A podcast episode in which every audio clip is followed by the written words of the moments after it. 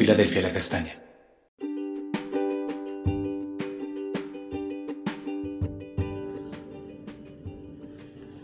Amada Iglesia, muy buenos días. El Señor te bendiga. Continuamos con nuestros devocionales familiares en Esdras 7, 27, 28 en la traducción Palabra de Dios para Todos. Dice así la escritura. Esdras dijo, Bendito sea el Señor y Dios de nuestros antepasados. Dios puso en el corazón del rey la idea de honrar el templo del Señor en Jerusalén. Él me mostró su fiel amor frente al rey, sus consejeros y altos funcionarios. El Señor mi Dios estaba conmigo y por eso fui valiente. Yo reuní a los líderes de Israel para que fueran, para que fueran conmigo a Jerusalén. Estamos para gracia con los que han de ser salvos. Por esta misma gracia crecemos, plantamos, edificamos, intercedemos, menguamos para que Cristo crezca y lleguemos a la estatura suya. Los trabajos en el exilio, luego de varias generaciones, eran diversos para todo el pueblo de Israel. Pero allí estaban las autoridades civiles y religiosas del país guardadas según el plan de Dios. Vemos a Zorobabel, el descendiente de la línea de David, digamos que en la parte eh, política. Vemos a Josué, de la familia de Aarón, como sumo sacerdote. Vemos los príncipes de cada tribu y gente que tenían en su corazón regresar a Jerusalén. Una vez contrastadas las listas de los deportados, se inicia el regreso. Dentro de los hechos que están allí envolviendo a este grupo de personas, vemos oposición a tal grado que la obra se detiene. Luego, con determinación y apoyo de Dios, el templo es restaurado. Ahora Esdras viene y en el camino hay tiempo suficiente, cinco meses, para meditar en las cosas que Dios ha permitido en su pueblo. Desde la deportación hasta el momento, hay una continua intervención divina y este hombre es conocedor de ello. Dios ha utilizado el imperio medo-persa y a cuatro de sus reyes para llevar a cabo su plan. La generosidad y gracia, o sea, el bien querer, el, caer bien a otras personas, a los reyes, a esa generosidad y gracia se ha manifestado en tres reyes, a excepción de Jerjes, que eh, paró las obras. Además, los recursos naturales y económicos del reino el respaldo de su autoridad, todo ha sido concertado al detalle por el Dios de Israel. Aún la oposición y la detención de la obra, todo ha sido bueno. Dice la palabra en Romanos 8:28, y sabemos que Dios hace que todas las cosas cooperen para bien de quienes lo aman y son llamados según el propósito que Él tiene para ellos.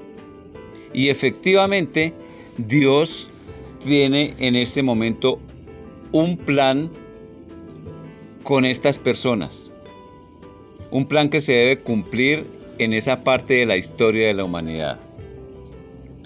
Todo esto es una paradoja, es decir, algo ilógico, para una mente puramente humana. Nuestras mentes, como la de Esdras, pueden tener la percepción de Dios, porque nuestra mente discierne lo espiritual, sea bueno o malo. Se requiere de este pensamiento en la obra de Dios. Además se requiere de un corazón que crea en un milagro, que acepte las matemáticas de Dios, es decir, que se vive en más bendición con el 90% que con el 100%, que crea en lo que no palpan los sentidos naturales, es decir, que tenga fe, Un corazón que ama al Señor por encima de todas las cosas. Una persona que sea versada o versado en la palabra de Dios. También Esdras, como nosotros, ha vivido en la gracia de Dios. Hoy esa gracia es plenamente manifestada a través de Jesucristo y su obra. Es tan completa esta gracia que el mismo Dios ha venido a vivir en y con nosotros. Creo que nuestro tiempo de la gracia no se compara con otro. Todo lo tenemos. Te quiero hacer una pregunta, iglesia. ¿Has tenido cinco meses para pensar en la gracia de Dios sobre tu vida? Siempre disponemos de tiempo para meditar en su gracia.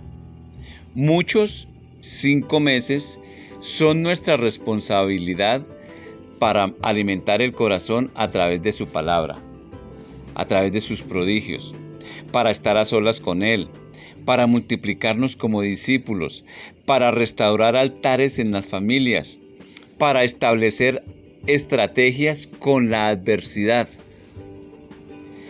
para llegar a los quebrantados de corazón. Tiempos de cinco meses, no literalmente, sino tiempos, se requieren para levantar voz de alabanza y adoración por la gracia que nos ha sido dada. De gracia recibimos, de gracia damos. La vivencia de su gracia motiva al corazón agradecido por la gracia de Dios se abrió la puerta en el cielo para la iglesia de Cristo en este lugar. Por esa gracia crezcamos en el conocimiento y el amor de Cristo para con los que vienen detrás de nosotros. Vamos a orar. Señor, gracias, porque en medio de todas las adversidades de la vida, hay personas o hay, conmigo personas guardadas según el plan de Dios. Estratégicamente guardadas, Señor. Gracias, Señor, porque la oposición al cumplimiento de tu obra, Señor, esa oposición nos construye, nos levanta. Señor, gracias por tu apoyo porque cuando nos faltan las fuerzas, Señor, tu apoyo viene en auxilio nuestro, Señor. Señor, gracias porque nuestras mentes disciernen lo espiritual, sea bueno o sea malo.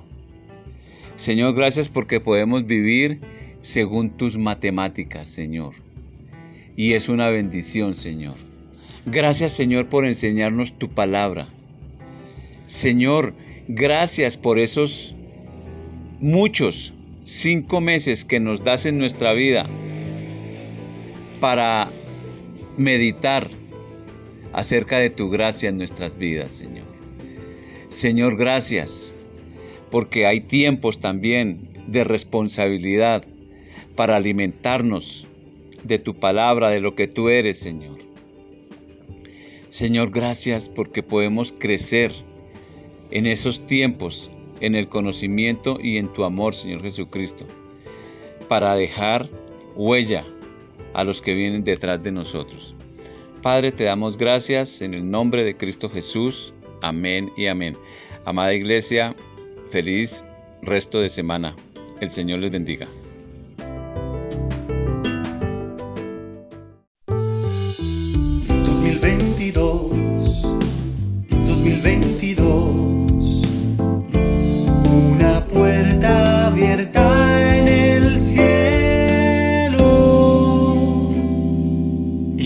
Cristiana Filadelfia La Castaña.